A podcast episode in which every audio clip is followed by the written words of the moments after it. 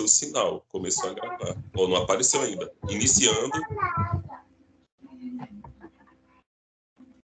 Foi. Começou. Olá, está começando mais um Clube do Livro. Meu nome é Heloísa. Aí estamos aqui com Alisson. Olá. Matheus. Araci. Olá, gente, tudo bem? Estamos de volta. E a Alessandra. Olá, pessoal. Enfim, conseguimos nos reunir mais uma vez. A última indicação foi de, de Alisson. Nós lemos As Intermitências da Morte do Saramago. E ele vai falar sobre o livro que ele indicou, por que ele indicou, o que, que ele achou. Pois é, pessoal. Esse, esse livro quase destrói o grupo. Foram dois meses para sair da geladeira.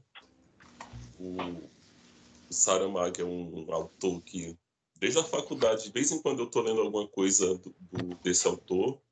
E para mim era assim, como o Clube do Livro, essa oportunidade para a gente sair dessa zona de conforto e ter contato com coisas que normalmente as pessoas não leriam, assim, coisas que eu não teria por vontade própria iria atrás de ler, eu achei que Saramago seria uma boa pedida, porque é um livro difícil de ler sozinho, porque é difícil, é complicado, e o pior é que ele tem a fama também de ser complicado. Isso já atrapalha.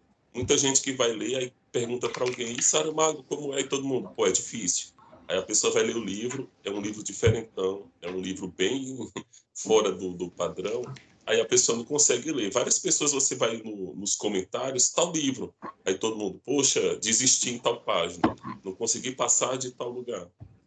E eu achei que o Clube do Livro, por ter esse imperativo de ler para comentar com todo mundo, é a chance de da história deslanchar.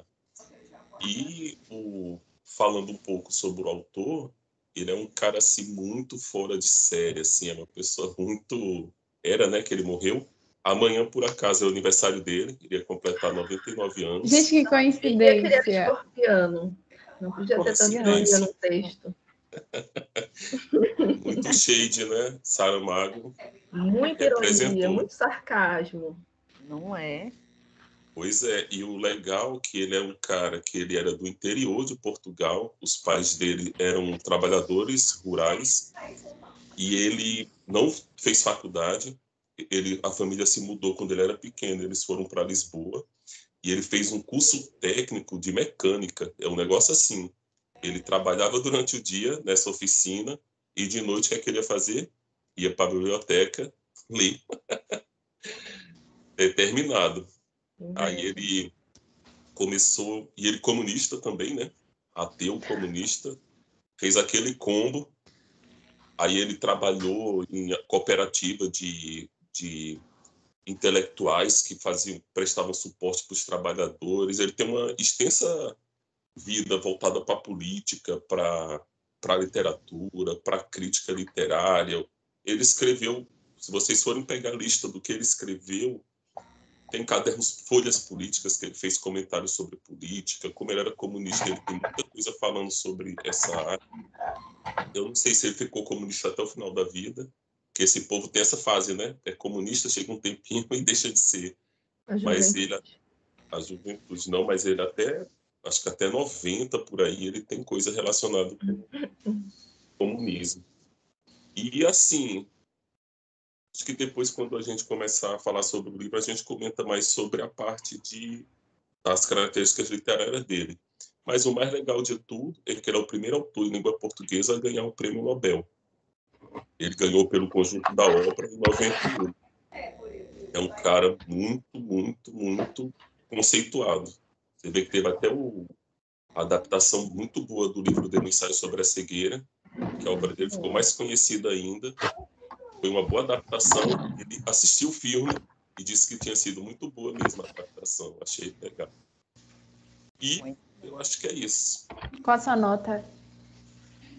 Para mim, eu não tenho como não dar uma nota que não seja um 5. O Saramago, ele é muito bom. Eu gosto muito do estilo como ele escreve. Ele ele não só tem um domínio muito grande da linguagem, como ele transparece isso. Ele brinca com as palavras, ele brinca com ironia. ele tem uma coisa muito boa, que é essa capacidade de fazer intertextualidade. Ele está falando e ali no meio ele está citando passagens da Bíblia, passagens da literatura portuguesa, ditados portugueses, e você está muitas vezes a gente nem pega, não consegue acompanhar algumas citações, mas ele está ali brincando com, com as palavras e e assim assustador o domínio que ele tem sobre isso e e outra coisa que fica muito bom quando ele começa a fazer essas coisas é que ele mostra a capacidade de um narrador.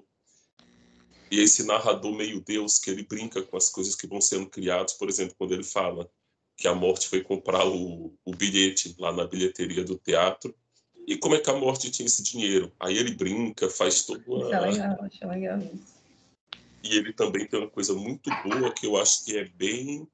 Parece muito essa história do realismo, da língua portuguesa, tanto de essa de Queiroz quanto de Machado de Assis. Ele conversa com o leitor.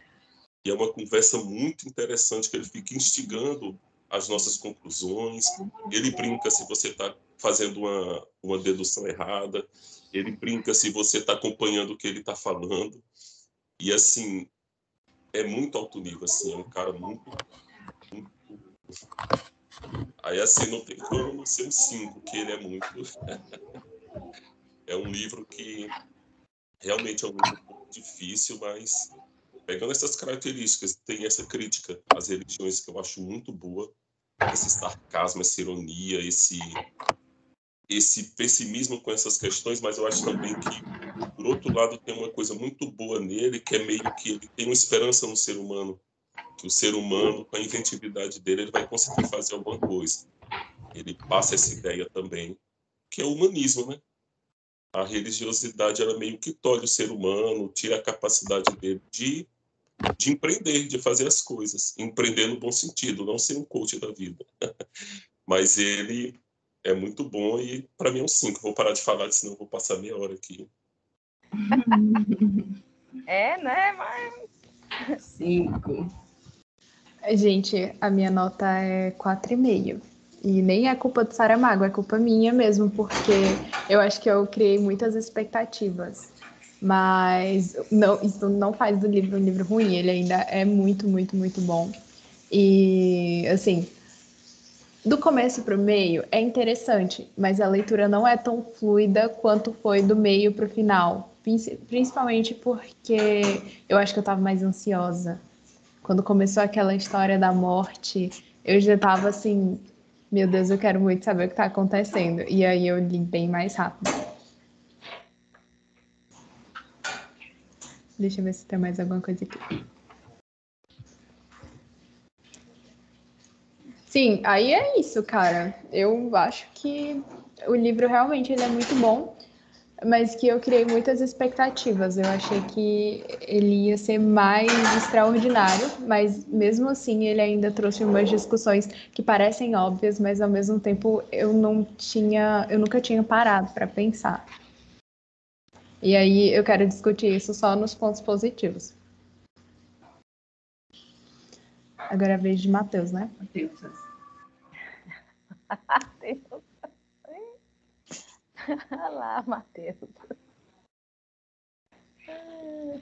Olá. Eu gostei do livro. Eu dei quatro estrelas quando eu li.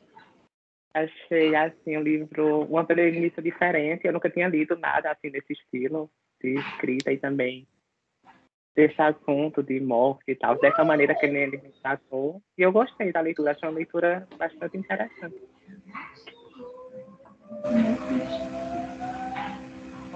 Já? Parece. É. Bom, gente, é, minha nota, primeiramente, vai ser. Eu vou dar cinco ao livro, porque eu achei, assim, além da temática do livro ser bem diferenciada, é, eu achei a leitura leve, não achei uma leitura pesada para você entender né, os capítulos ali, a história foi se desenrolando.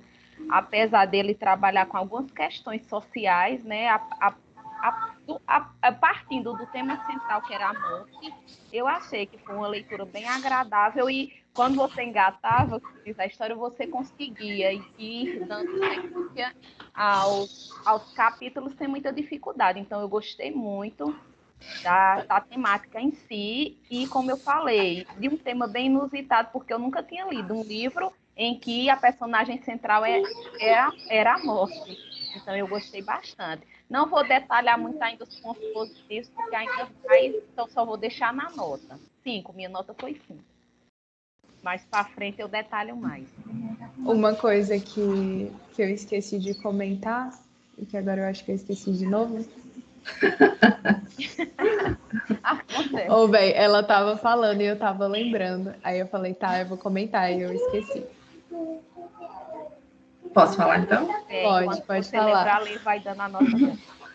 Gente, olha, eu vou confessar aqui, eu tive muita dificuldade para engatar essa leitura, porque é diferente de, de tudo que eu já li, assim. E quando eu terminei o livro, eu fiquei, sabe, assim, o que foi isso que eu li, assim, que é um negócio muito fora da curva. Eu venho é. observado no grupo que a gente vai aumentando as gradações.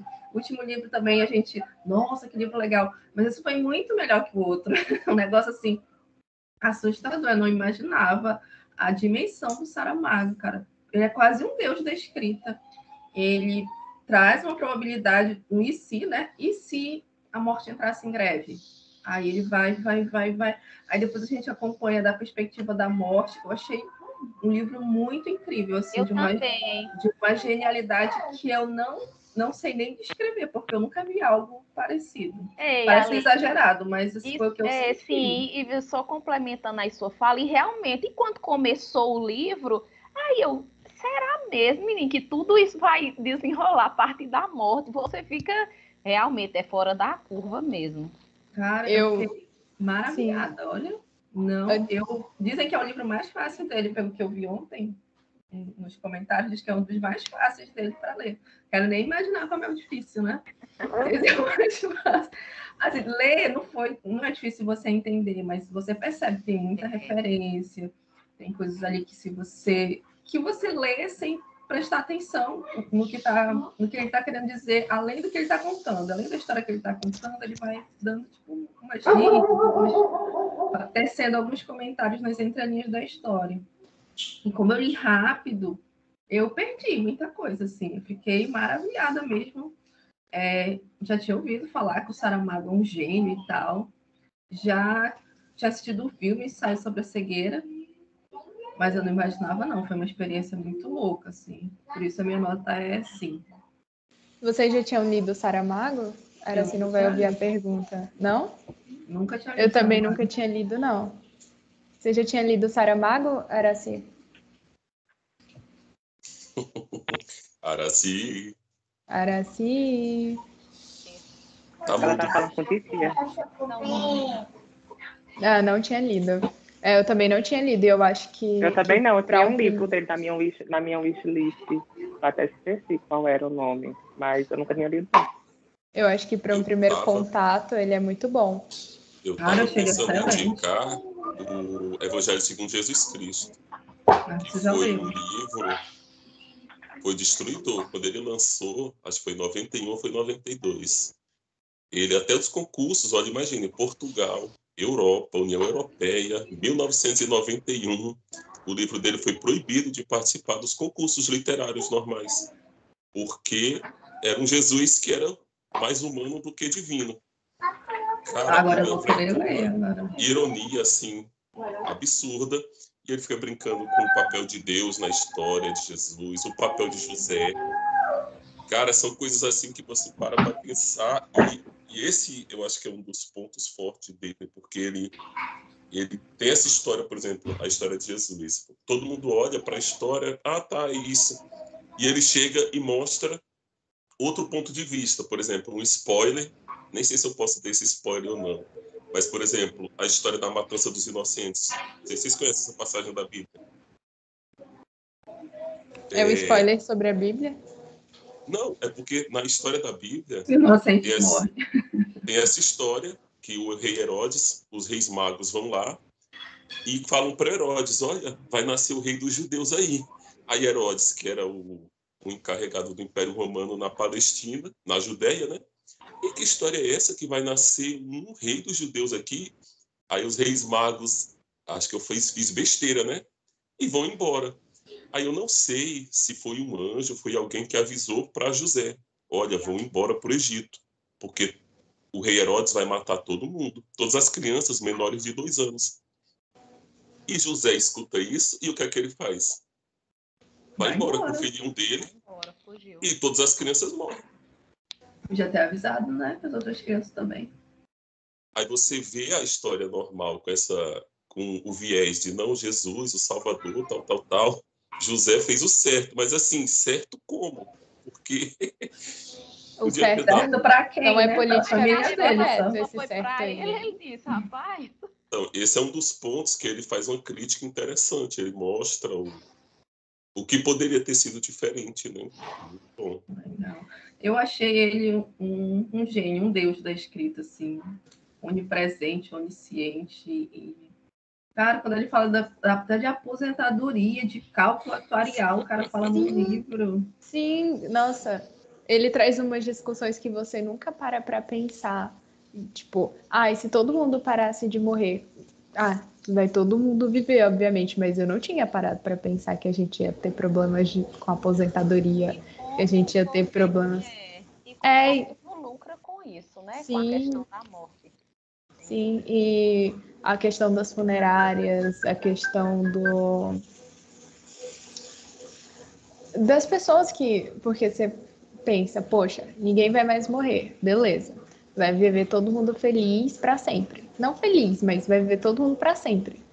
E aí você para para observar e as pessoas que estavam em estado vegetativo e as pessoas que sofreram. Menores, né? Uhum. Detalhes, tipo, né? gente que tava sem cabeça, sem eh, perna, tudo viva, sabe? Que o ser humano ele almeja a imortalidade, né? Que é. quer viver para sempre. Não sei se em todas as fases da nossa vida, mas ninguém pensa em morrer. Verdade. Mas aí você poder viver para sempre. Mas em que condições você vai ser, vai apodrecendo vivo? Porque aí não seria só morte, interessante, seria morte, juventude e saúde, tem que ser o combo. Sim. Só é. morrer se apodrecendo também não é legal. Achei muito interessante, olha. E parece muito óbvia essa discussão. É tudo muito óbvio que ele traz. É. Assim, muito... E aí eu estava lendo um livro da, da universidade esses dias para fazer um trabalho, e aí o, o autor fala isso, que se que se a gente, se o, se os seres humanos habitassem o mar, a água ia ser a última coisa a ser descoberta, porque é tão óbvio que passa despercebido. E, cara, é, é, ele traz umas coisas muito óbvias, mas que eu não tinha pensado. E aí eu fico, meu Deus, como que eu não pensei nisso se é tão óbvio? Essa é a genialidade. No, no livro As Viagens de Gulliver, tem uma passagem que ele vai para um país que tem os imortais. E ele chega lá e ele fica maravilhado. Puxa, eu queria ser um imortal. Eu ia passar boa parte da, da juventude estudando para ter todo o conhecimento do mundo, juntando todo o dinheiro para ter uma vida longa e feliz. Aí um cara fala: Poxa, você não sabe qual é a maior maldição que uma pessoa pode ter, é justamente a imortalidade. Aí ele, como? Olha, por mais que a juventude seja longa, também a velhice é longa a decrepitude é muito grande e chega um momento em que você se torna a pessoa mais triste do mundo, porque você começa a ver a vida com interminável sucessão de coisas, de pessoas que vão morrendo, de coisas que surgem, que desaparecem, e o imortal chega a um ponto que ele fica como se fosse um doido assim pelos cantos da cidade, porque ele não tem mais prazer de fazer nada, ele não tem mais interesse em nada. É e, a, e a coisa mais triste é ver um imortal aquela pessoa que não tem mais ânimo para fazer nada, não tem mais interesse por nada e não consegue morrer. Achei interessante, acho interessante essa... essa abordagem aí, porque chegou um momento também que, que vovó, ela pedia, ela disse, não, Jesus, eu acho que meus dias já completaram, eu já quero ir embora. Tinha hora que ela pedia, né? Acho que chega nesse ponto de que a disse, já está tudo distante, já vê tudo a mesma coisa que tinha hora que ela pedia a morte. E ela dizia, não, eu quero ir embora já. Aqui já. É bem próximo aí essa. Imagine viver para sempre no céu, hein? Então, tem uma série na, na Netflix, The Good Place, que é essa temática. E ela tem umas abordagens filosóficas. E chega um nível, já é um spoiler, que eles mudam o sistema de ir para o céu, tudo, e eles vão para o paraíso da eternidade. Aí chega lá, pronto, é isso aqui. Aí perde o ânimo. Estão no paraíso, tá tudo bem, estão jovens, com saúde, podem ter todos os desejos realizados, só que perde o ânimo, assim, fica chato, fica triste. Aí eles vão arrumar uma saída para isso, que é tipo você deixar de existir, a aniquilação. Então, até quando você está no céu, no paraíso, o ser humano tem essa vontade de morrer, de que acabe. Aí lá eles criam, tem uma portinha assim, você vai, você passar pela porta, você desmaterializa, some. É bem interessante essa série também. Morte é essencial, acabar os ciclos. Vamos para os pontos positivos? Sim, Pontos positivos. Aí tem um carro batendo no outro agora. Imaginem só que a gente não pode copiar a vinheta do Choque de Cultura. Um ponto positivo que eu achei, sim, vários, mas um que não seja tão óbvio, eu acho que é a classe que ele tem de falar sobre as coisas, né? Vocês veem ali que durante o texto ele cita os titãs, ele cita aquele Nereu, que era o pai das ninfas da água, ele cita as parcas, né? Quem não sabe são aquelas as deusas do destino que vão estar fazendo a, a, o fio da vida. Cada pessoa tem um, aí tem uma parca que ela vai tecendo isso, tem outra a segunda que vê o, o comprimento desse fio e a terceira é a que corta. E ele faz uma metáfora com essas mulheres com a, a morte. E ele fala do gigante Adamastor, da, da Odisseia portuguesa, né, as Lusíadas, os Lusíadas. E eu acho isso muito, muito chique, assim, ele usar a mitologia clássica para ambientar e dar exemplos para o que ele está falando. Eu acho isso muito, muito bom. O segundo, o segundo ponto, eu acho que é a discussão filosófica que ele faz das coisas. A gente não fica tão óbvio, mas ele está brincando ali com conceitos filosóficos, com, com abordagens que a gente dá para a morte, porque ali um ponto que fica bem claro, e ele até cita Montaigne, o, filósofo francês, que Montaigne fala que filosofar é aprender a morrer. E no livro a gente vê que isso é, é uma coisa muito verdadeira, porque se não existisse a morte, ele já coloca que não existiria nem filosofia nem religião. E, e eu não sei se vocês captaram essa, essa nuance, porque a gente está no mundo para criar sentido. Porque não existe sentido, não tem uma coisa determinada. E como a gente tem pouco tempo de vida, a filosofia e a teologia é como se elas dessem para a gente esse sentido. Porque eu fico pensando, cara, o que é que eu vou fazer da minha vida? Por que fazer isso e não aquilo? E meio que procurasse uma justificativa para me dar uma calma e dizer, olha, você está escolhendo isso e isso faz sentido. Isso é uma coisa que vai preencher esse significado que você quer para sua vida. E quando a morte desaparece, quando ela para de trabalhar, isso fica patente, porque a igreja, qual é o significado da igreja? Aí o, aquela parte que tem um padre conversando, não, a gente vai inventar uma desculpa, diz que a morte só fez adiar o papel dela, e o filósofo lá entra na discussão também, e fica aquela brincadeira. E aí? A gente precisa de sentido? Se eu tenho todo o tempo do mundo, eu não preciso, porque eu vou poder fazer tudo que eu quiser, teoricamente, e eu não fico preocupado com essa ideia do sentido e da diretriz, porque eu posso fazer qualquer coisa. E Outra parte também que eu achei muito boa é ele brincando com as palavras, com o sentido das palavras. Ele faz isso o tempo todo. Tem uma discussão que o filósofo, o aprendiz de filósofo, tem com o espírito da água. Não sei se é o espírito do aquário, que sobrevoa o aquário. E ele fala uma coisa que é muito boa, que ele está discutindo com o filósofo quando é que ocorre a morte da lagarta para virar borboleta. Ela morre Aí o cara, o aprendiz de filósofo, chega todo. Não, isso é simples, isso é uma metamorfose. Aí o, o, o espírito fala assim para ele: Mas isso você sabe que isso é um nome, né? Aí ele, não, é a metamorfose. Ele disse, olha, vocês humanos são engraçados, vocês dão um nome para uma coisa e só por ter nomeado vocês acham que entenderam, mas é só um nome. E isso é muito bom, porque a gente, a gente meio que categoriza a realidade e dá nome para as coisas. Olha, isso é isso, isso é aquilo. E isso, tipo, acalma nossa nossa vontade de conhecer as coisas e de entender. Aí eu digo, não, tal coisa é tal coisa, mas isso é só um nome. Poderia ser qualquer nome. Se eu visse para esse fenômeno da borboleta, da lagarta que se tornou borboleta, e dissesse, sei lá, isso é qualquer outro nome, sei lá, é borboletar. É assim, eu só mudo o nome e realmente eu não estou falando das coisas. E ele brinca também com isso quando a morte discute com a mulher da bilheteria, que eles, elas estão lá um monte de mal entendido e ele fica nessa história, cara. A gente não consegue falar o que tem que ser falado, assim. A linguagem sempre tem um momento ali de indeterminação. A gente nunca vai conseguir falar o que vai ser falado e sempre vai ter uma confusão. Sempre vai ter um, um disse-me-disse, um duplo sentido, uma coisa que ficou sem, sem, sem completar não dá o sentido completo das coisas. E outro ponto, para finalizar esse, um ponto que eu achei muito bom é que geralmente a gente vê uma obra literária e a gente faz o oposto do que o Saramago fez. A gente vê o cara falando sobre como aconteceu com o livro do Milan Kundera. Ele está falando sobre a invasão da, da República Tcheca pelas tropas russas.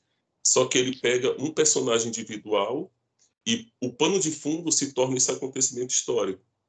E ele faz o oposto. Não tem personagens particulares e o que está acontecendo é o que está acontecendo, que é a morte parar de trabalhar. Se fosse um filme hollywoodiano de fim de mundo, ia ter um pai com a família, aquele amor, ah, meu Deus, a minha família, não sei o quê. E ele consegue fazer um livro muito bom sem entrar nessa particularização e, e, e ele chega num ponto que eu acho tão, tão complexo que não tem personagens com nome. É o primeiro-ministro, é o secretário, é a rainha. E a história, ela fica como se pudesse ser em qualquer lugar do mundo. Porque você não precisa, ah, isso aqui é na Inglaterra, pode ser a Inglaterra, mas pode ser qualquer outra monarquia que tenha primeiro-ministro, que tenha parlamento. O Papa não tem nome, o padre não tem nome, fica o bispo, né? E isso é uma coisa que é uma capacidade tão grande assim de domínio da escrita para fazer uma coisa como essa, porque quando você começa a bolar uma história na sua cabeça, a primeira coisa é qual é o nome do meu personagem. É descrever essa pessoa que eu vou trabalhar numa história. E ele faz uma coisa, assim, num nível bem elevado. Olha, eu estou falando de um país, de uma situação, e ele fica ali brincando com as coisas. Olha, se eu colocar tal coisa, eu vou gerar tal coisa, e fica num. Achei bem complexo. Esses são os meus três pontos. Ele é bem inteligente. Ainda restou algum ponto para gente? É. Ele é bem Não, inteligente estudando essas possibilidades. Eu falei coisas bem que eu disse, cara, ninguém vai falar da mitologia, Ei, ninguém vai claro, falar ninguém, da interpretação da linguagem. Está tá muito filosófico enquanto é. o rosto, está muito reflexivo, pensando na minha vida. Ninguém enxergou as coisas que a Alisson enxergou. Ele vai fazer uma apresentação do slide. Por isso que eu falei essas coisas, porque se eu chegasse lá e falasse, olha, a morte, não sei o que, todo mundo, é, eu pensei isso também. É, eu concordo. Meus pontos ninguém pensou. Aposto. Vamos lá, valeu o seu. Eu, gostei da capa. Agora gasta... gostei da capa. Eu não gostei da capa. Mas Matheus gostou, ele vai explicar pra gente a interpretação da capa. Eu então, eu acho que, que o ponto mais alto para mim assim do livro é o fato de que ele é uma distopia e eu não sei se vai soar contraditório, mas o Saramago ele conseguiu colocar essa distopia para a gente de uma maneira muito realista e é, eu achei muito curioso, sabe? Porque o mundo vira um completo caos, mas ao mesmo tempo que é uma distopia, você tá, tá dentro de uma possível realidade talvez esse seja o conceito de distopia. E eu só não tenha pensado nisso. Talvez isso seja. Mas, cara, é muito doido porque os problemas que ele apresentou claramente vão acontecer e ao mesmo tempo é tudo muito óbvio e eu adoro distopia, velho. E esse o caos que ele fala das funerárias, dos hospitais, eu vi muito agora da pandemia no, nessa parte do livro, porque não é que as pessoas deixaram de morrer, é mais já na parte que elas voltam a morrer. E aí você tem um monte de gente morrendo ao mesmo tempo e, e o mercado tentando suprir todas essas necessidades de fazer o funeral e tal. E é uma reflexão óbvia, mas que para mim eu não tinha pensado. Eu acho que o que eu fiquei mais surpresa no livro foram essas coisas óbvias que eu nunca tinha pensado. Eu achei que a escrita ela não foi tão complexa, eu achei que ela ia ser bem mais complexa. Então acho que é um ponto positivo, principalmente para pessoas que, como eu, não tinham lido Saramago ainda. Eu acho que é um bom livro para você adentrar esse mundo. E outro ponto positivo é que ele vai trazer vários pontos de vista. Você tem o ponto de vista da igreja, você tem o ponto de vista do Estado, você tem o ponto de vista da morte lá no final, de porque para gente a morte é muito mais uma coisa que acontece e não um ser como ele mostra no livro. E eu achei muito legal isso, porque a gente é, a gente trata a morte como se fosse uma coisa muito ruim. E aí no livro ele meio que dá que dá uma um é como se ele tornasse a morte né? não é um significado, é como se ele tornasse ela humana no livro, sabe? E eu achei isso muito interessante também. Esses são os meus pontos positivos. Matheus?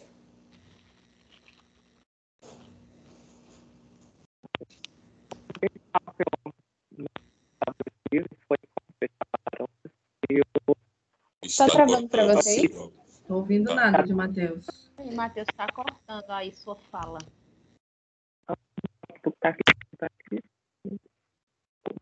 Veja se ajeitou.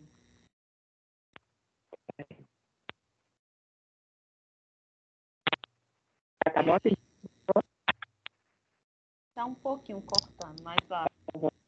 Será que não é teu fone? Acho que é o teu fone. Tá cortando muito. É, parece que tá com interferência. Fone. Não consigo nem entender o que ele tá falando. Não entendo. Foi, deu um revestrez aí no ponto. tava falando direitinho.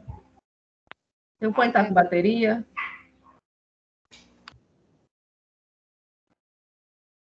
Bom, eu posso ir falando enquanto Matheus ajeita ali? Pode sim.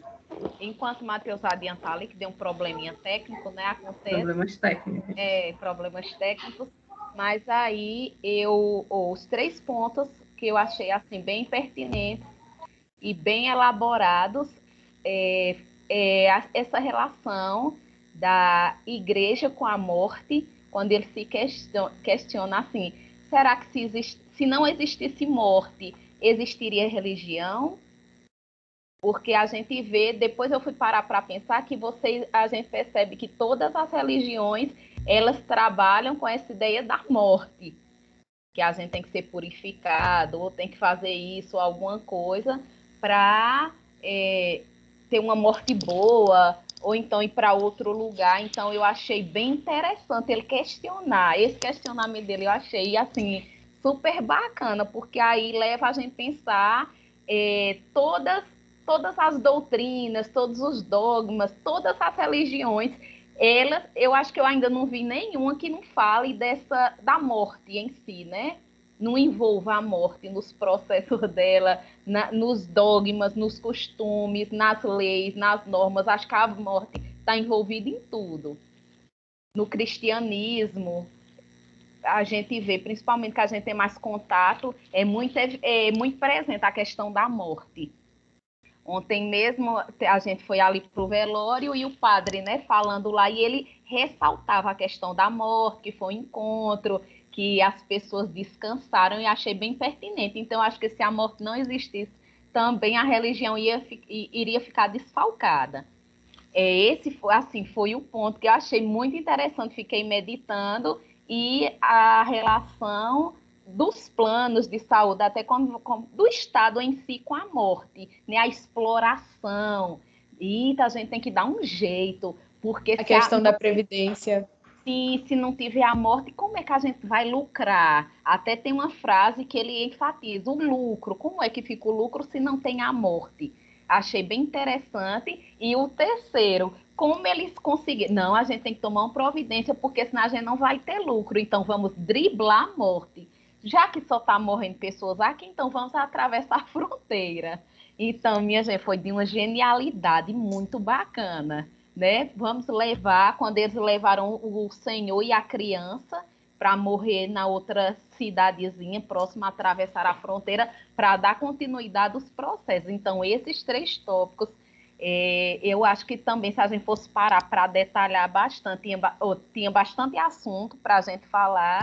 E se você perceber as relações é, Estado, igreja, sociedade, perpassam muito nesses pontos. O lucro, a religião e a morte, que é o tema central do livro. Então, eu achei o tripé assim, bem, bem casado, bem elaborado. E a ideia foi bem bacana dele, de explorar esses pontos.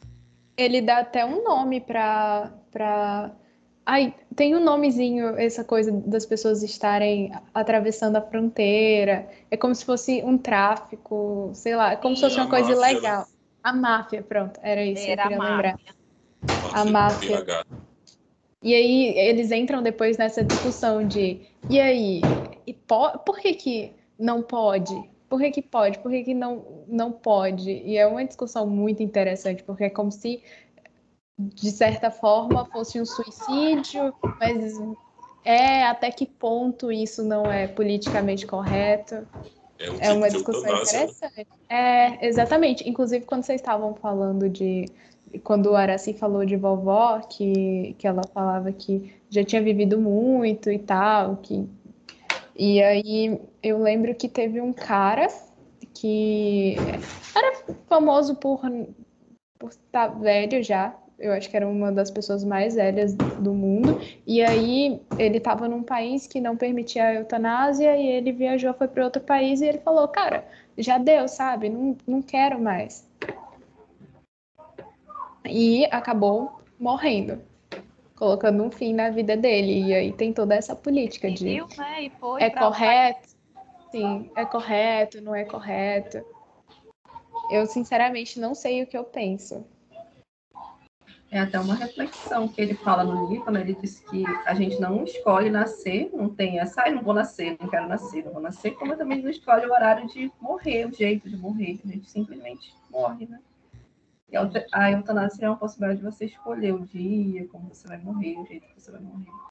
Mas a gente não, não tem, né? E achei interessante ele comparar esses dois eventos, o nascer e o morrer, assim. Sim. A gente só e... pensa no morrer, mas não nascer. É. E eu fiquei até pensando, se não tivesse a morte, até qual seria o substituto que as religiões usariam? Tem que ver se é. outro livro do Saramago, focado na religião. A gente vai ter que ressuscitar o Saramago agora. Os paralelos aí. Não é. Eu acho que também não teria. Ah, eu acho que iam dar um jeito. Da morte, eu também acho, que nem a máfia. Assim, iam dar um jeito. É, da, eu acho... Os crentes iam dar um jeito de existir. Mas Ia ter a teoria da prosperidade. Da Se você for, for fiel a Deus, você vai ser mais rico. Vai ser embasado na vida mais confortável. É, gente, sempre, sempre dá um jeito. Já existe, né? Eu achava que eles iam traçar alguma outra estratégia. Mas é porque vocês estão falando assim, a religião tem que existir. Mas só que, pela teoria, a religião surgiu por causa da morte. Por existir a morte, ela surgiu. Mas vocês estão dizendo assim, não, independente de qualquer coisa, a religião vai ter que existir.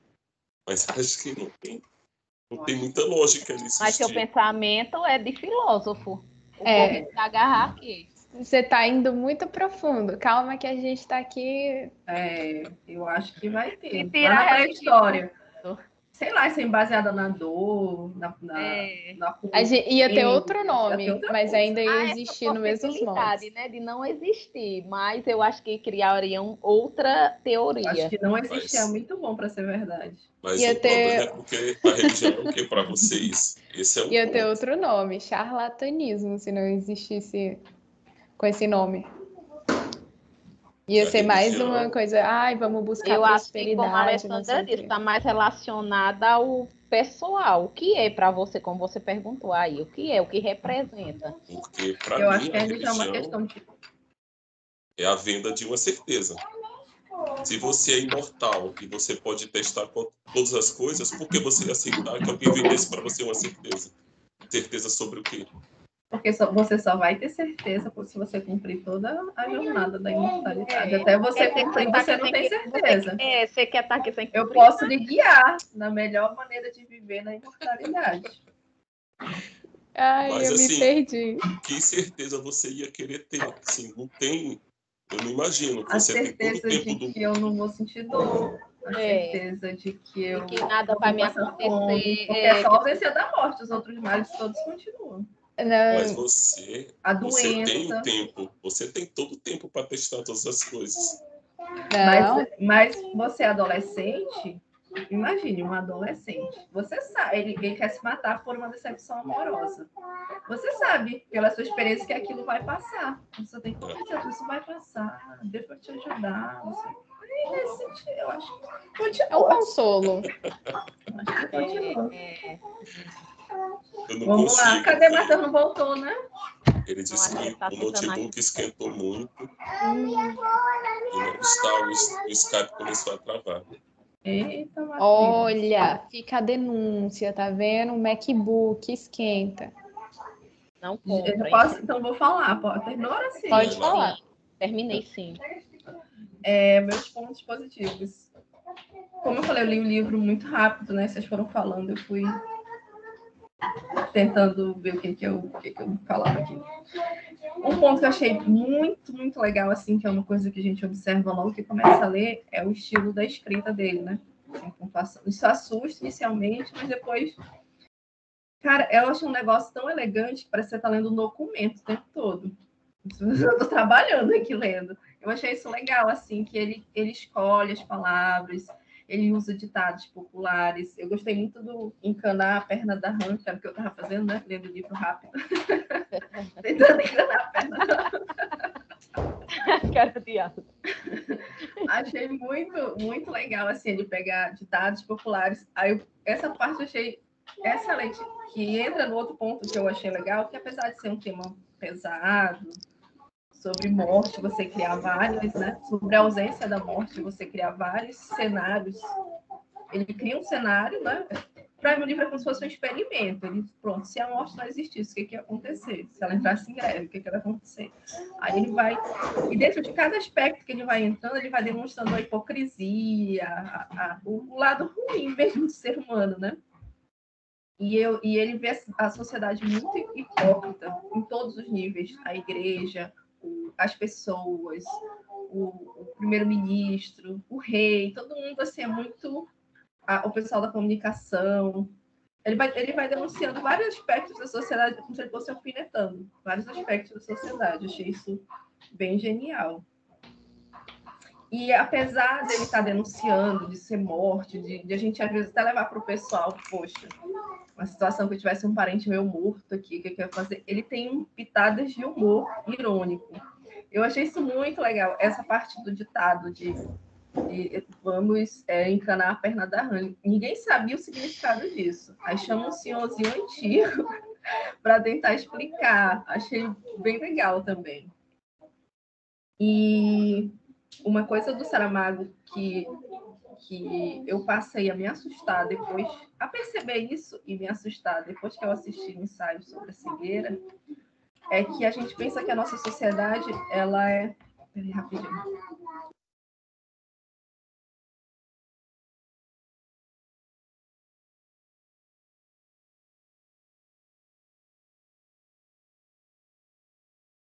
É, é... Ela tá muito comunicativa hoje. Mano, eu não tava conseguindo, quando ela fala, não consigo me concentrar. É, e sim, o que o Saramago, é, uma proposta que ele faz quando ele cria esses mundos paralelos, que ele cria uma situação é, que me assusta, é o, o fio que segura a civilização. Ele é muito frágil. No ensaio sobre a cegueira, todo mundo ficou cego, pronto, era um caos. Aí nesse, acabou a morte, vira um caos, assim, as pessoas o tempo todo tentando apagar incêndios. E eu fico pensando nisso, assim, como essa a gente acha que está numa sociedade com pessoas civilizadas e tudo mais, tanto que quando começou a pandemia, eu fiquei com muito medo, assim, no caos social, porque é muito tênue isso, o que nos torna uma sociedade, uma civilização que segura a gente, assim. E o Saramago expressa isso muito bem nos livros dele, eu acho. Foi um medo que ele me trouxe como sociedade, é, essa a gente pensa que é sólido, mas não é. É muito tênue, muito, muito frágil isso. É, eu gostei também, uh, como eu já falei, né, dos, dos, vários aspectos que ele trouxe. A primeira parte do livro, ao meu ver, ele trouxe uma visão macro, de cima, assim, estruturante. A morte se ausentou e cada setor foi lidando com aquilo. Achei muito interessante a figura da máfia alinhada assim com o Estado. Visão de contador. É, a, a máfia aliada com o Estado foi bem interessante, porque eles negociaram para ficar um ponto legal para os dois, né? Tanto para a máfia quanto para o Estado. E uma coisa que me chamou bastante atenção a hipocrisia das pessoas de enquanto você está fazendo escondido, ninguém está sabendo, aí a máfia estava se alimentando, né? A partir do momento que legalizou aquilo ali pelo Estado, você pode levar, vai ter certidão de óbito, tudo. Aí parou. Parou o, o, o, movimento da máfia porque as pessoas não queriam que o seu vizinho soubesse que tinha mandado o, o seu ente querido para morrer. E assim, ninguém está preocupado com o ente querido, está preocupado com o que os outros vão. Muito louco isso, assim, uma hipocrisia sem tamanho. E ele fala isso de uma maneira leve e tem até humor também, né? Mas, assim, dentro do livro, o que eu mais gostei foi a segunda parte da morte. Assim. Cara, aí a, leitura fluiu num nível muito legal. A morte foi, teve o trabalho de escrever uma cartinha dizendo que ela ia retomar. Ela se mostrou chateada porque as pessoas não davam, ficavam só reclamando dela. A gente tinha uma morte ali sentimental, né? Achei muito louco você pensar que a morte vai dar satisfação para alguém uma visão fica... meio humana da humana, morte. E ele fica fazendo essas brincadeiras. E tem uma parte do livro que diz: não tenham pena da morte. Ela não merece ser pena. Ela, por onde ela passa, ela deixa um rastro de lágrimas. E ele diz: se não tenha pena da morte, a gente vai se afeiçoando à morte, vai torcendo pela morte, vai querendo que ela viva Sim. um romance. Que ela, que ela... É bem louco. Eu gostei eu, muito dessa eu tava desse jeito. Foi, foi bem legal. E voltando ao tema do humor, a morte fica chateada porque vão corrigir a carta dela. Aí, imagina a situação: a morte manda a carta e, e, as pessoas, ao invés de estarem preocupadas com o conteúdo da carta, estão corrigindo os erros. Não, essa morte nos mundos. É um absurdo escrever morte com M minúsculo e essa escrita e não sei o quê. E a morte pai se retrata. Assim, ela, ela se retrata, não, ela vai justificar é. por que, que ela escreveu daquele jeito, por que, que ela é uma morte com M minúsculo. Aí ele começa a entrar na, em categorizar os tipos de morte, tem a morte do animal, tem, a, tem morte por país. E muito legal todas essas discussões, assim, é um livro que a gente viaja com ele. Então, basicamente foram, acho que é, esses são os meus pontos positivos, assim eu gostei muito, muito, assim, que o que mais me chamou a atenção foi, foi esse humor. A Alessandra falou aí, e eu achei, era um dos pontos também que eu ia falar, que ele perguntasse se a morte do, do animal, da planta, do ser humano, se essas mortes são diferentes. Será que a morte do cachorro é a mesma morte do humano? E ele até brinca com essa questão, eu também achei muito, muito assim, louco. A morte do cachorro é mais dolorosa. Muito legal. E o Alisson até falou. Você falou alguma coisa disso, não foi? Do, da morte? O quê?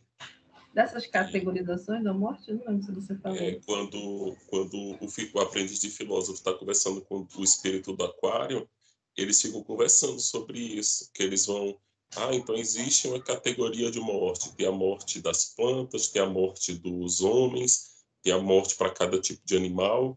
E ele fala que existe a última morte, que é a morte do universo, que seria a única morte, que acho que com M maiúsculo. Tem uma parte que eles chegam com essa, com essa conclusão. Aí é, é, isso é bem interessante, que você vê que ele estrutura, assim, não são coisas jogadas, ele vai estruturando ponto de vista social, que vai impactar na sociedade. E depois a morte apareceu, a protagonista do livro apareceu. Aí ela muda o estilo dela, achei muito, muito legal. Por isso que ao final do livro eu fiquei, nossa, eu não imaginava. Eu pensei que o livro ia ficar só nessa da sociedade, eu já estava um pouco achando meio chato. Aí quando virou assim a, a, a história, achei bem legal.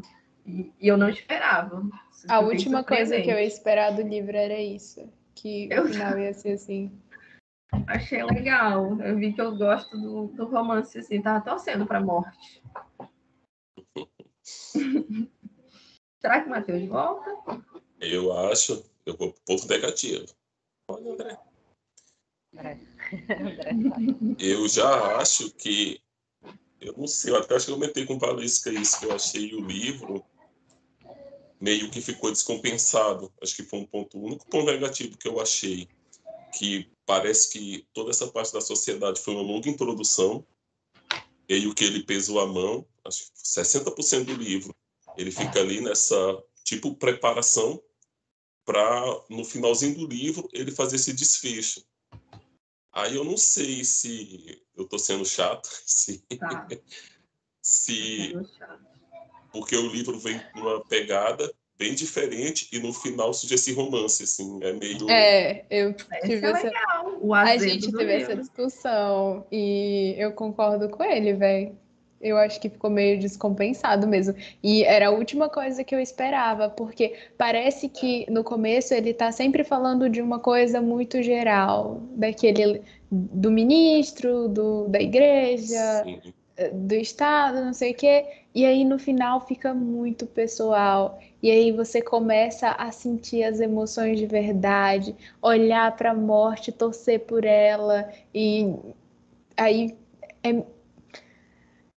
não é um problema para mim, mas ao mesmo tempo é muito diferente do começo. E eu não esperava que a gente ia chegar nesse ponto. É tanto que eu falei, teve uma hora, quando chegou nos 60%, eu olhei assim e eu pensei, cara, será que eu li o começo certo?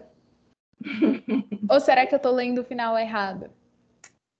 Para mim, deu a ideia que ele começou a brincar com essa história do mundo sem a morte. Aí foi crescendo, crescendo, crescendo. Ele, cara, e agora eu tenho que finalizar isso. Aí meio que ele, tipo como acho que isso aconteceu com o Torturado também. Que ele, cara, eu tenho que terminar o livro. Aí meio que ele fica apressado para dar um fim. É. Eu não sei se. Cara, para mim a protagonista do livro é a morte. É a morte. Então, o, o livro todo gira em torno dela. Eu achei legal, assim, não, não vi essa. É, eu também. Não Porque se ficasse só na sociedade, é. a morte voltou, aí, resol... aí seriam outros problemas da morte ter retornado. Eu achei bem. Achei não, legal. ele poderia finalizar o livro sem ter entrado nessa parte individual. Do jeito que ele estava falando no começo, num nível mais amplo, ele poderia finalizar num nível mais amplo. Assim, por um lado, eu penso que ficou meio destoa. Tanto que o pessoal, nos comentários, quando você vai sobre o livro, o pessoal fala da parte 1 e parte 2 do livro.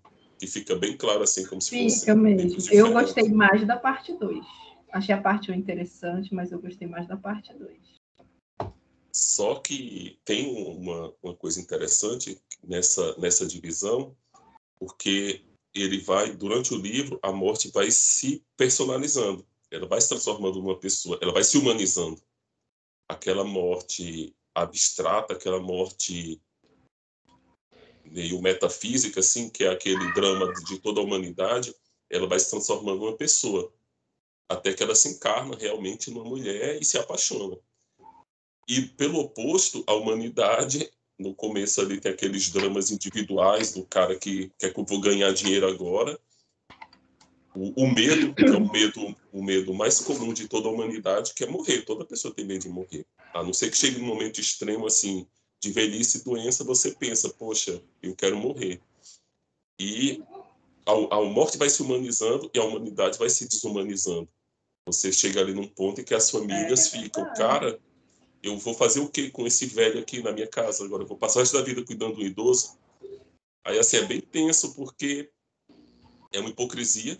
A gente meio tem aquela hipocrisia, não, eu cuido, mas é porque isso vai acabar logo. E quando esse, essa possibilidade de ser para sempre isso, começa a desumanização, né? As pessoas não querem mais cuidar. Os asilos que dizem que cuidam por amor. Ou é dinheiro. Eu não, então, não tá mais. Quando a morte volta, tem o pessoal, né? Que tava só amontoado numa ala do hospital. Sim. Aí eles morrem, limpa o hospital, o hospital volta a ter um, um cheiro de pureza que não tinha mais devido aos vários mortos. Todo mundo que estava à beira da morte não tinha morrido antes, do nada morre. E aí você tem um sistema funerário sobrecarregado, mas aí antes disso você tinha os hospitais sobrecarregados porque ninguém morria. E aí ficava ocupando espaço.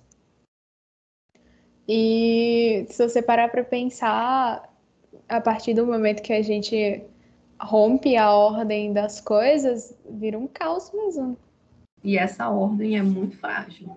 É. É muito isso que me assusta no, no, o Saramago fez essa revelação aí. assusta.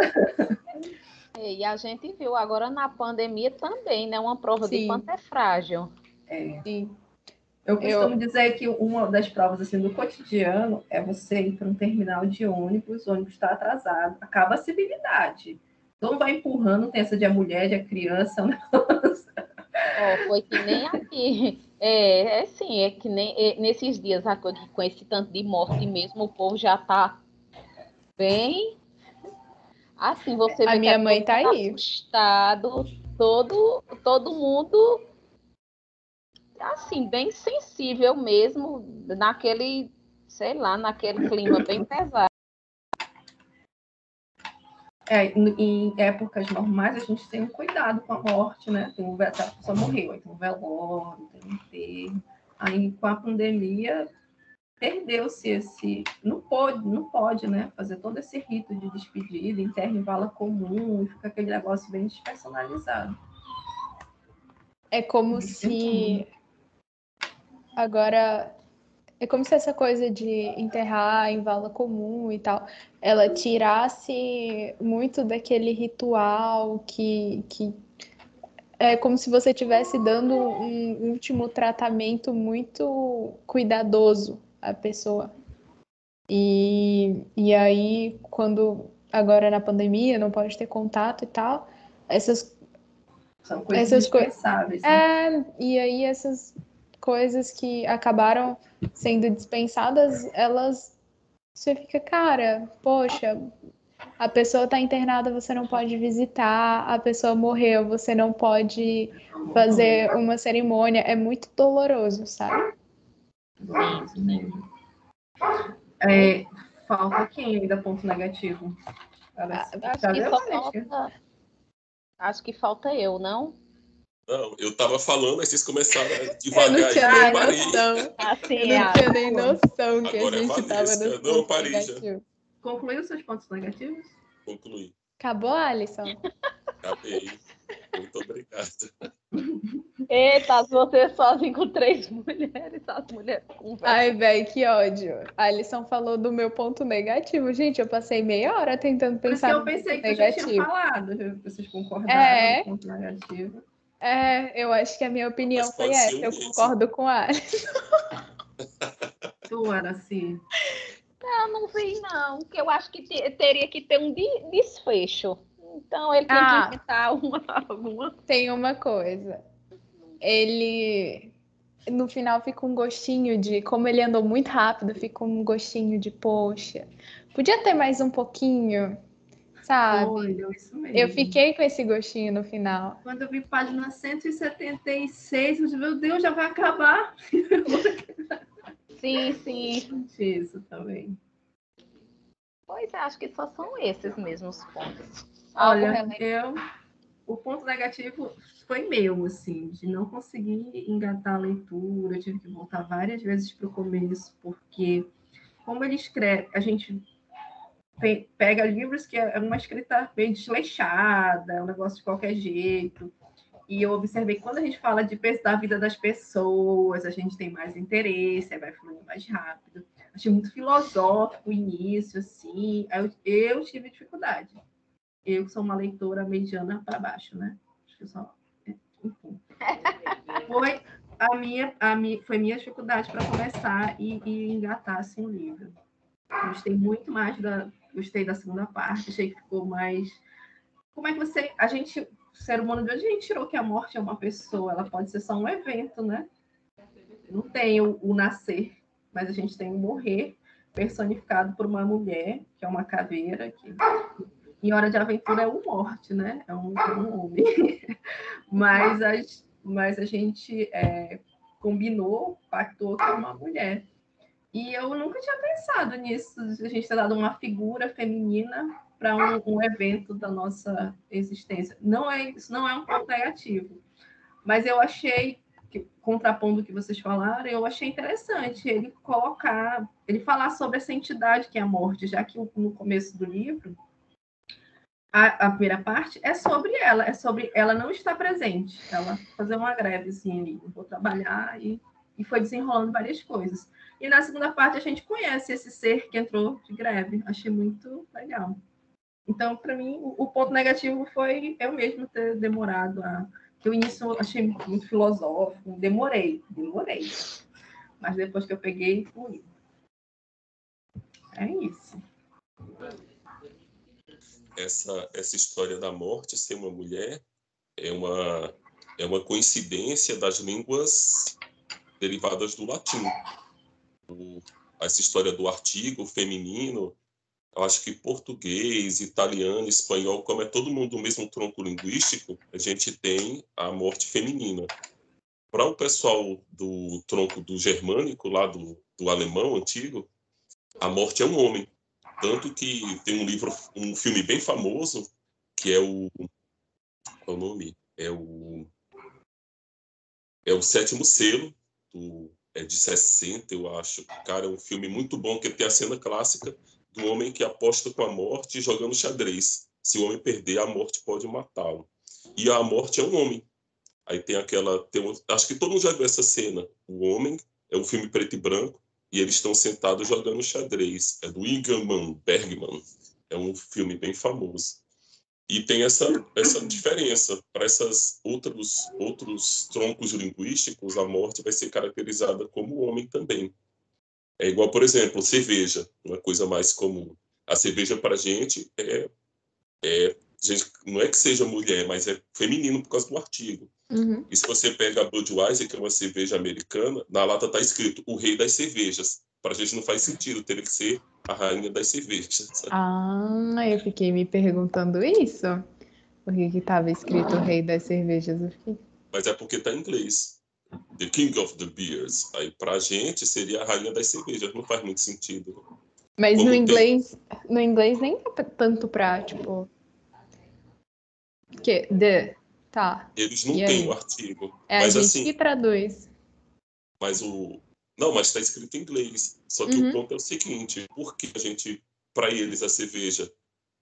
Se bem que eles não vão nem classificar como masculino ou feminino. É, eu tinha um é professor de, de matemática que ele era indiano, que ele dizia, cara, porque a ponte tem que ser mulher. A ponte. Não tem nada, não é que seja mulher, porque tem um artigo feminino. A ponte não tem lógica. Por que vocês fazem isso com a língua de vocês? É verdade. E em espanhol é muito difícil você classificar se é feminino ou se é masculino, porque tem umas palavras que você olha e você fala, ah, em português é uma coisa, mas em espanhol a gente ficava. Eu lembro na escola que a gente estava estudando esse assunto e a gente ficava, véi, só, só decora isso aí, porque é complicado, é diferente. É cultural, por exemplo, a lua. A gente tem uma, uma tendência a achar que a lua é feminina. Mas assim, não tem, não tem justificativa. Eu acho que, não sei se é no Japão, é um homem. O sol, tem cultura que o sol é uma mulher. mulher. Aí não, não tem sentido. É uma coisa da língua mesmo, né? Por isso que eu achei muito interessante ele falar sobre a, o ser que causou todo o caos no início do livro. Achei. Foi, foi um, um, um plot twist bem legal. E até dela não dela estar tanto tempo com os humanos e ela não saber quase nada dos humanos. Achei legal. E essa, essa coisa toda da, da discussão da morte, uma coisa que eu, que eu gostei muito é nessa passagem da morte, ela brinca que é uma característica que existe em Deus também. Deus ser onisciente e estar em todos os lugares ao mesmo tempo, ele também perde a capacidade de sentir as coisas. É como se por não ter o, a nossa visão focal, por exemplo, agora eu estou prestando atenção aqui e conversando com vocês. Isso eu foco a minha visão aqui e tudo fora disso fica nublado. E a morte, antes disso, ela tem a visão para todos os lados, uma visão holística. E ele fala que ela faz um esforço muito grande para poder se concentrar e focar em só uma coisa. E ele até brinca que Deus, ele até pode fazer isso também, só que ele não sabe que cara ele se daria. E poderia ser até mais assustador do que a própria morte.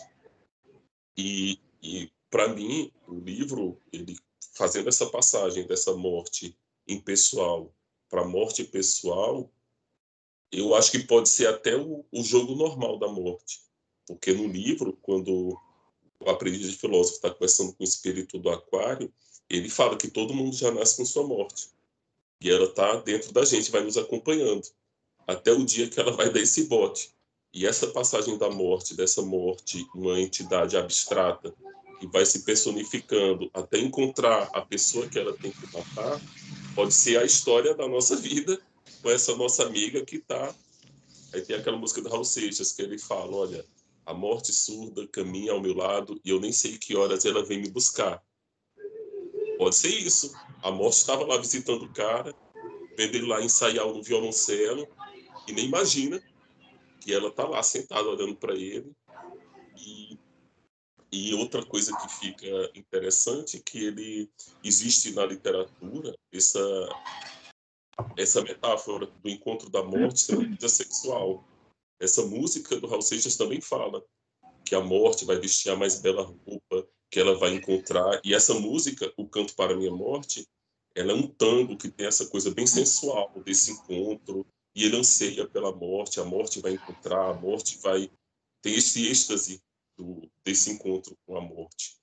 E o livro dá essa ideia também. Tanto que no final, quando eles transam, pode ser só a morte. Eles se encontraram. Ou pode ter outra interpretação, vai depender da pessoa. Eu fico com essa de, olha, eles se encontraram. Esse Eu fiquei sexo... me perguntando. Fica esse mistériozinho de. E aí? O que que foi? É, esse é, esse é o grande. Deixou esse finalzinho pra gente discutir, né? Vamos tá perguntar para o Saramago. Coisas. Quando chegar pra no paraíso. Mim, a morte viveu o romance dela, virou humana e tirou mais umas férias, mais uma intermitência e está curtindo o amor. Volta o caos de novo. Aquele anime, o Death Note, tem isso também, né? Nossa. O Shinigami. Sim, adoro quando ela Quando ela se apaixona, ela morre, né? A morte. Quando ela entra em contato Sim. com os humanos. O... E se o Shinigami da. Missa. Da missa. É. Ele se apaixona e compromete a, a existência dele. Deixa de Enquanto o outro, o Ryuki. Ryuki. O Ryuki, o Shinigami do Light, ele eu sou muito fã dele. Ele é. Ele tá lá só pra ver o circo pegar fogo. Ele, inclusive, nem se esforça em ajudar o Light. E você vê que no mundo dos Shinigamis, por eles serem imortais, é apatia. É chato. É muito chato. chato. Ele tava lá sem fazer nada. Você vai assistir de novo. E Chama. eles vão pra terra dos humanos. Eles vão pra terra dos humanos pra brincar, pra ter um sentido. Uhum. É a diversão deles. E isso cara, é muito profundo, que é a história da morte. eles estão olhando que é o mito do Narciso. Ele está olhando, se ele olhar para a matéria e se apaixonar, ele cai aqui e fica preso, né? Aí foi o que aconteceu com a morte, com o Shinigami. Será que você assistiu Death Note de novo? Que a carta vou... da, da morte não, não conseguia chegar no violoncelista. Ah, porque estava predestinada a encontrar com ele. Se tivesse enviado a carta, ele só ia morrer. E aí. Tinha que ter um encontro. Não ia, é, não ia rolar o romance.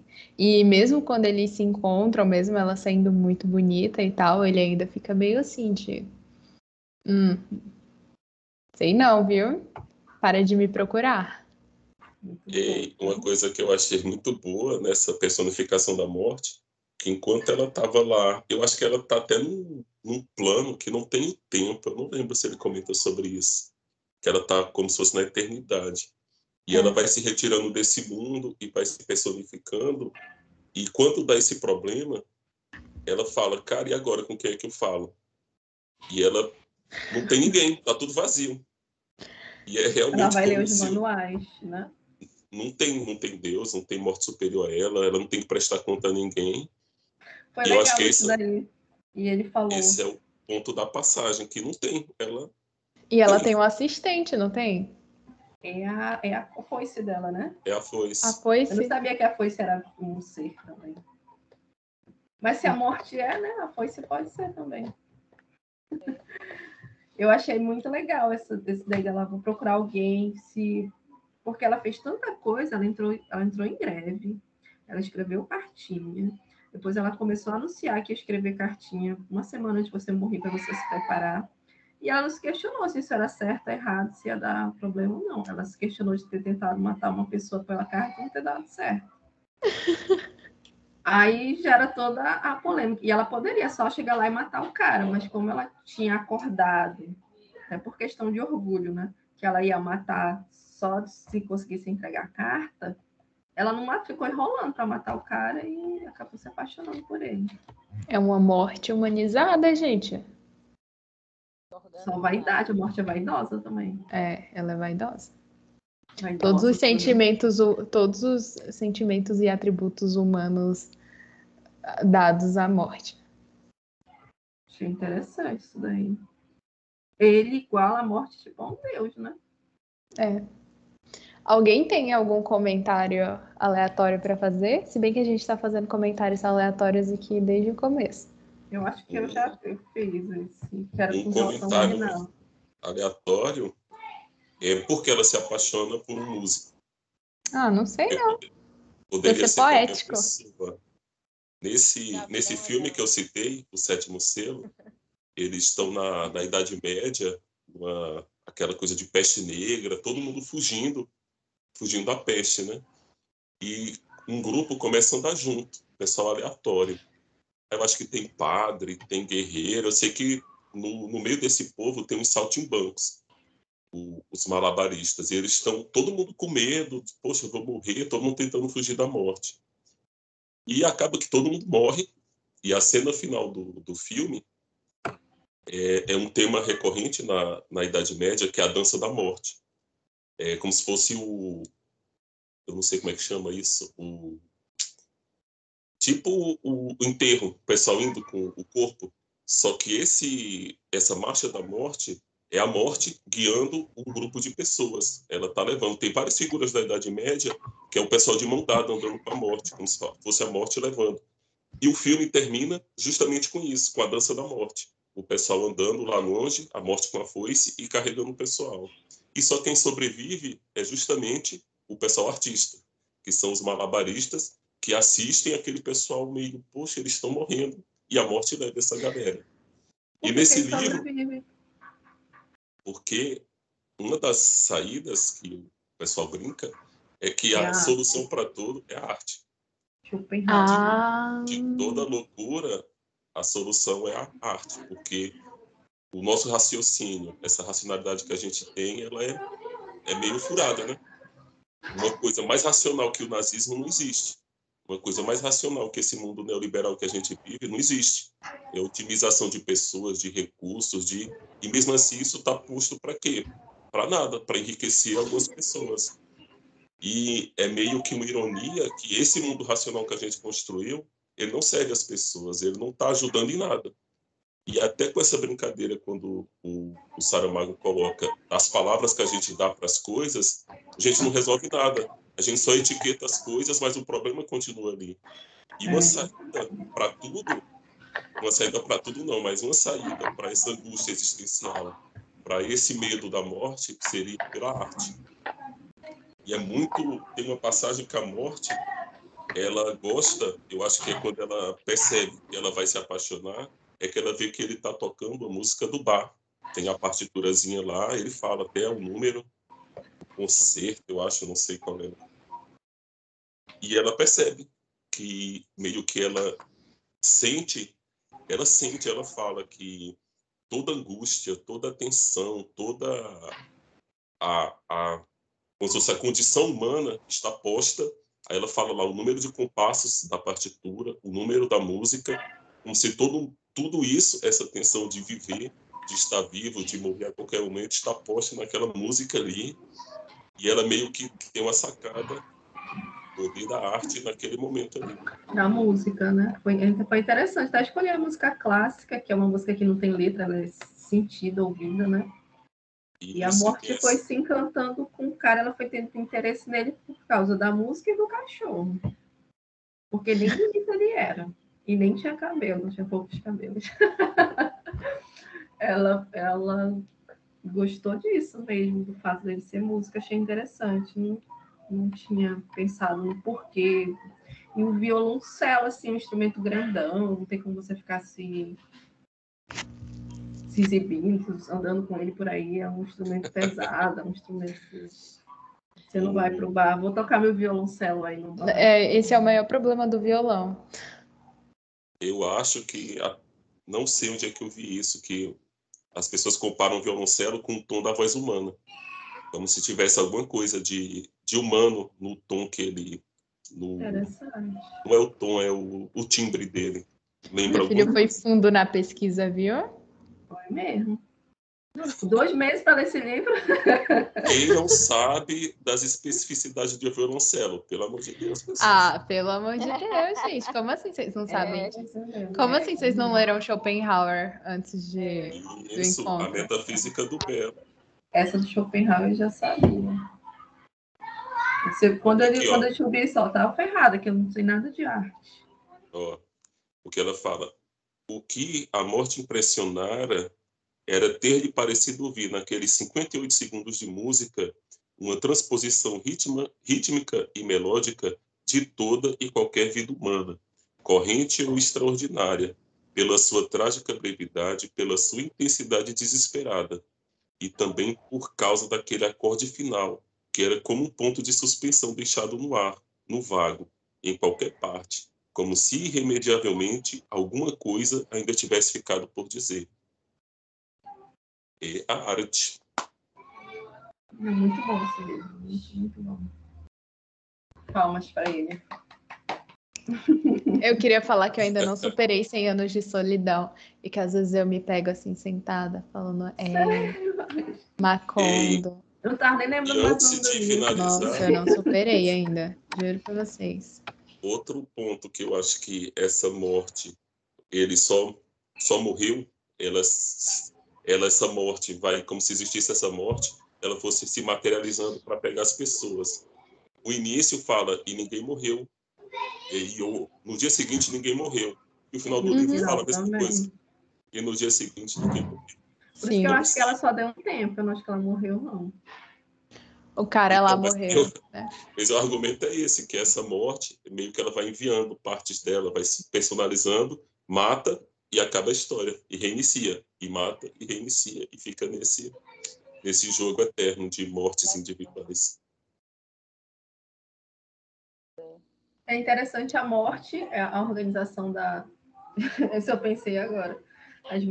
Ela tem a morte desse paizinho, né? Aí tem um, um, diálogo dela com a Foice, que a Foice cita algum, não sei se é artista, autor francês, aí a Morte fala, não, eu não matei esse, eu não conheço. Ah, aí, sim. A, aí a Foice fica insistindo, né? Aí ela, não, não conheço. A Foice também que tá, tá brava, moça. Aí, Você lembra dessa parte? Não, é não tenho, Não finalzinho. lembro. Aí o que eu achei interessante é a, a organização da morte está também relacionada aos países. A morte do país tal, a morte da França, a morte do, É, fiquei me É perguntando engraçado. isso. a morte do Brasil. Pois é. Então, vamos finalizar para a próxima Vamos. indicação. Nosso encontro e nós Ai. vamos para a nossa indicação de hoje, né? Você lembra, você lembra da nossa conversa sobre a minha indicação, Lembro. Alisson? Ai, Deus. Hum, Eu tô com pena de Alessandra agora. Rapaz, olha. Tá difícil pra mim, gente. É porque, assim, eu só indico o livro levinho, gente. Cara, tu acha que é Mas de pode da mandar, borboleta? Até hoje eu tenho trauma com borboleta, com colecionador, com. Eu tenho Essa é, essa é a piada. Eu só indico livros leves. E aí o próximo é Lolita, pra gente descontrair. Alisson já leu. né? Já. Ei, Mas é mas, ela, difícil indicar um livro que ele não tenha lido. mas ela Ah. falou, eu disse, cara, do jeito que Tortarado, se, poxa, as pessoas não fossem ler Tortarado, não fossem ler, sei lá, um desse Saramago, porque eu já tinha lido, eu acho Esse, que você já tinha lido esse? Não. Mas ele tava Mas na legal. parei na já bem, mas não lembro muito não. Mas esse é um clássico do clássico. Eu acho que vale a pena. Por mais que eu já tenha lido, eu acho que. Não, sim, sim, vamos lá. Ai, É, eu falei, você se importa em ler de novo? Aí ele falou, não. Eu falei, tá bom. Eu queria livro que Alisson sofresse também para ler, porque ele não sofre. Poxa, mas aí pra Alison sofrer, a gente vai sofrer 50 vezes mais. Vai sofrer como? Depende. Tá É, livro também. Acho- Um livro de Como difícil. assim? Perder seu tempo, ficar concentrado, ficar pensando, poxa, não vou conseguir ler nada do livro hoje. Essas angústias que as pessoas normais passam para ler Você livro. contra o Six of Crows? Eu não, não sei Ela se não, viveu, ela não viveu Six of Crows. Não é por do meu que ela tá tempo, assim. como disse a morte. Não Ela ler. pegou. Eu já falei várias vezes para você ler também. E você quer outro do Ocean Vung? É, eu, eu, ach, eu ia falar Eu isso, eu que achei tá que ia ser um comentário pesado. Alisson, obrigada. Não. São livros que para mim foi difícil, só que fazer o quê? tem que Supera, respeitar né, a indicação. o Supera, colega né? indicou, a gente tem que ler, né? Ah, gente, mudei de ideia. Vou indicar Napoleão Hill, mais, mais esperto que o diabo. Vamos todo mundo discutir esse livro próximo encontro. Quero todo mundo milionário. Eu nem sei se esse cara é coach de, de milionário. Não, sério? Tu mudou mesmo? Ou é Não. É. Ah, não. Ah, tá. Não, Então é pois tá Lolita. certo, então Lolita. É, Mas Lolita. assim, é bom que no grupo interaja, né? Dizendo eu tô lendo, eita, eu tô animado, que vão animando os Eu coleguinhas. já desisti. Mas não mas falar. Eu né? Alisson, Alisson comentário de coisas, olha. Alisson não comenta, não. Ele é velho, ele é velho. Ah, Ai, pelo amor de Deus. Nasceu com 100 Foi ser anos filósofo. Nossa. Não, mas é sério, porque quando a Alessandra negócio- disse, não, eu tô. Aí eu, eita, vamos lá. Você não fez um comentário desse livro. Quero todo mundo surtado, lendo o livro em uma semana. Aí todo mundo se anima. Qual é aquele livro do Machado de Assis que tem um cara que é, que é Ah, o o resmungando? Quincas Borba, não. É o. da Capitu? Como é o No nome caso, do cara? No caso, Não, não é o Dom É Casmurro. É o Dom Casmurro que fica reclamando, mas o outro, burguês, É. como é que é o nome dele? Ai, o famosinho. Braz Mas Cubas. acho que é o Dom O Braz. Cubas. Ele fica reclamando Fica também, não só- fica, não? Só brabinho. vocês, vocês querem que eu faça o quê, pessoal? Leiam uma indicação, livro, por favor. Gente, aquela parte é babado. Você tem que fazer. Eu já fiz isso e me ignoraram solenemente. Ai, o bichinho. Ai, Botar minha viola no saco e ir pra Ai, casa. parece no birrento. Também nunca mais eu falo. Tá vendo? Eu... Ai, eu não tá gravando tempo. Ainda. Vou perder Aí, meu a tempo. Vanessa foi certa, então vamos finalizar. Essa é a indicação. Vamos da- finalizar. Agora a gente final, vai falar, final. vai falar mal da vida alheia. Tchau. Tchau, gente. Já. Nos sigam, divulguem, compartilhem. Compartilhem. Final. Tchau. Não desligue.